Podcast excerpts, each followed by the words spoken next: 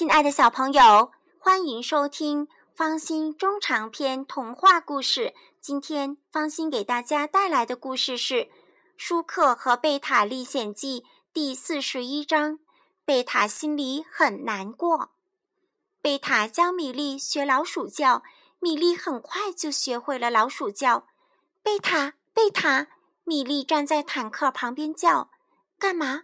贝塔问。“谢谢你。”米莉感激地说：“贝塔没说话。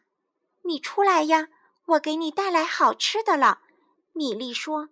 贝塔越想越不是滋味。米莉为什么可以光明正大的受人宠爱，而他贝塔却要躲在这阴暗的床下？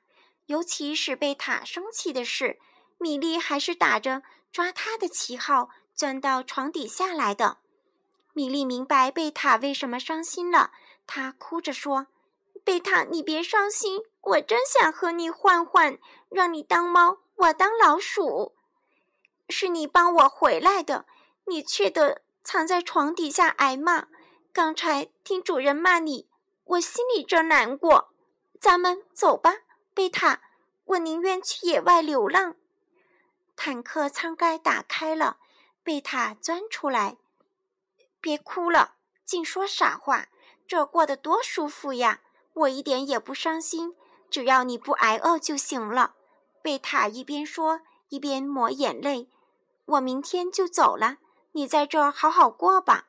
你一走，主人又该轰我了。米莉说。贝塔觉得米莉的话有道理。你就留在这儿吧，每天有吃有喝，多好呀！米莉提议。那可不行。我和要和舒克在一起，我哪能把舒克扔在外边呢？贝塔不干了。米莉挺惭愧，她觉得贝塔对朋友讲真义气。贝塔忽然想出了一个好主意：“米莉，我想出一个好办法，不过你别嫌脏。什么办法？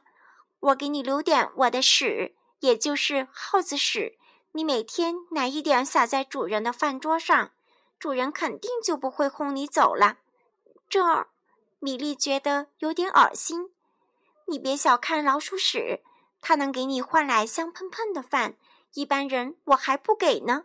米莉一想，这办法不错。可是老鼠屎要是用光了呢？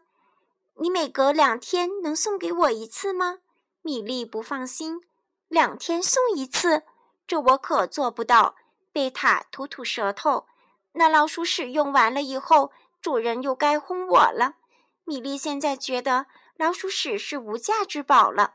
贝塔眼睛一亮，对米莉说：“干脆我教你学老鼠叫吧。你学会了老鼠叫，每天晚上叫一会儿，主人听到这种声音就不会轰你了。天天还得给你好吃的。”米莉觉得这办法真好，来，现在就教。贝塔当了老师，吱，贝塔做示范，喵，米莉跟着发音，不是喵，是吱，吃，不是吃，是吱。你注意看我的口型。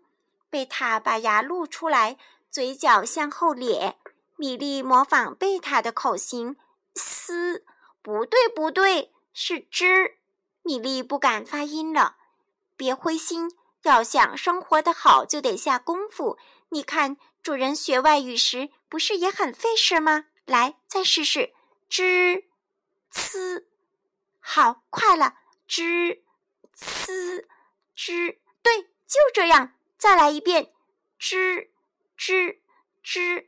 米莉学会了老鼠叫，这样被它走后，主人还会继续宠爱它。亲爱的小朋友。故事讲完了，再见。